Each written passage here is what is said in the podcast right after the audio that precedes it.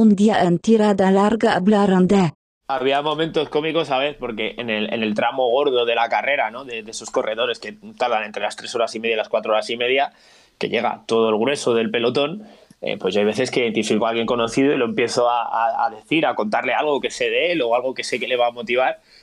Y claro, él a mí no me ve porque va con un montón de gente. me acuerdo, una corredora de catalana, Carmen, que, que, que, empezó a buscarme con la mirada, pues no sabía dónde claro, le estaba llamando. Esto eh, me lo preguntó mi mujer, que tampoco es muy asiduo a las carreras, de, pero Ángel, ¿dónde está yo? Ángel está, no está en un trono allí en una escalera, no, está en, o sea, vestido de, de, corredor en medio de la, de la carretera. O sea, que yo no soy es que... un corredor más, nada más que ese día tiene un micro en la mano. Y, y vengo, tú lo viste, llego oliendo a sudor de, de 500.000 personas. Sí, sí, no, lo, el abrazo es literal, o sea, mola que tenga un abrazo, pero bueno, un abrazo de un tío que lleva corriendo 32 kilómetros, de un tío súper grande, no es que digas, hostia, no, no. Bueno, Julián Iglesias me, me, me dio hasta un beso sí, en la mejilla. Hubo momentos muy eh, cómicos, divertidos, emotivos, eh, pues gente que lleva llorando deshecha eh, porque por, por, por, ha tenido un muy mal día y, y, está agarrándose a la carrera como pueda. Y, y bueno, eh, solo queda pues eh, ponerle la mente en positivo para que lleguen de la mejor manera posible. Claro. Entonces, te, cuando te digo desecho, no me refiero a nadie lesionado, sino simplemente que hay veces que las cosas no, no salen y, como uno... Y desecho a cualquier hora, o sea, puede ser desecho a las dos horas y desecho sí, sí, a las sí, cinco, sí, o sea... sí, sí, claro, no, no, es que cuando se hablan esos términos nos imaginamos todos a, a, a, un tipo de corredor de maratón más lento, etcétera. No, no, hay gente que, que hubo petadas muy, muy gordas eh, o sea, y que no logró sus objetivos de muy de lejos. La maratona ahí es muy democrática, o sea, si te tiene que... Sí. O sea, puedes ahí se puede petar por todo por o sea, puedes ser muy pro y petar muy pronto o no ser tan pro y petar más tarde. Ahí la maratón no, no hace distinciones de sexo, edad, nada. Y luego, pues la experiencia como corredor de maratón, que yo debo de llevar 12 o 13 de asfalto y luego pasar de los 42 kilómetros eh, algunas veces más. Pues eh, alguna más que yo. sí, pero bueno, pues he hecho dos ultras de 100, alguno de 60, eh, dobles maratones, cosas raras por ahí. Eh, al final, como las has visto también de muchos colores, aunque parezca que a mí me ha ido muy bien en general, y es verdad, ¿no? Pero yo qué sé, este año en Valencia, en Barcelona, me pegué una hostia muy fuerte, me pegué una hostia 22 minutos eh, de, de respecto a mi objetivo.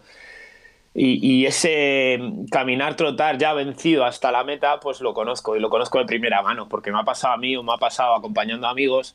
Y, y, y bueno, pues tratar de poner la mentalidad en positivo, de, de, de, que asuman el aprendizaje, de que la maratón es una carrera eh, salvaje que no siempre sale bien y que no dos más dos no son cuatro Yo, y eh, que tú puedes saber entrenar muy bien y tener un mal día. Eh, y, y esa es la magia, ¿no? En ese punto es lo que yo mmm, discuto contigo porque lo hablamos, lo que os he contado al inicio es que Ángel y yo nos, o sea, hasta este fin de semana nos conocíamos de cuatro segundos, mucho teléfono, bueno, y estas 10 horas de podcast, que es como un, un gran hermano, ¿sabes? Donde ya has intimado más de la cuenta, pero, pero bueno, eh, yo no estoy de acuerdo en eso, es decir, la maratón o sea, el, la marca de maratón es lo que te puede poner en tu sitio, pero hay muchos corredores salvo que sea tu primera maratón donde tienes la incertidumbre, y es, eh, hay muchos corredores que llevan muchas maratones detrás, donde podrían correrla perfectamente, y es lo que muchos hacen. Julio Belvin hizo el 3.15, era la liebre, por ejemplo. Silbando. Silbando. Silbando y lo hizo porque él, su marca es mucho por debajo. Entonces, uh -huh. lo que te pone en su sitio es la marca o la mala expectativa o el mal entrenamiento de esa marca. Pero Exacto. el que ha hecho más de una maratón, o sea, tú perfectamente mañana puedes hacer una maratón en cuatro horas. que, no, que no lo descarto. ¿Sabes? Que no lo descartas, porque. Pero, claro, está, si... está el único participante de, del MIP, del Maratón Internacional de Villamanta, está ahí. Que si puede bajar la inscripción a media maratón, que si no sé qué. Bueno, al final ha sido un fracaso organizativo, no se ha apuntado nadie. Eso, y... la, eh, para el que no lo sepa, eh, la, la, Maratón Internacional de Villamanta es lo que tiene que hacer Ángel cuando le invitan a tanto, o sea, tiene que ir a tantos bolos a, a, a, gritar, al final él no puede correr maratones, entonces se va a correr por su pueblo. Y evidentemente, si lo habéis oído en el podcast, o sea, la voluntad de hierro que tenéis que tener para hacer una maratón a solas, con uno o dos solos con él, O sea, yo entiendo que su compañero haya dicho yo paso. O sea, o sea, maratón so- a cuatro horas con este chaval. Hay una, ¿Sabes que hay una plataforma de afectados por correr con contador? Sí, sí, debería ¿Sabes? haber. Está Coldo, Rafa, hay un montón de gente afectada. Sí, no, de hecho, por eso mucha gente de esas te aplaudieron al que te dio el hachazo en el, en el, en el mil. El resquemor. A ver, esos problemas yo no los tengo. Bueno,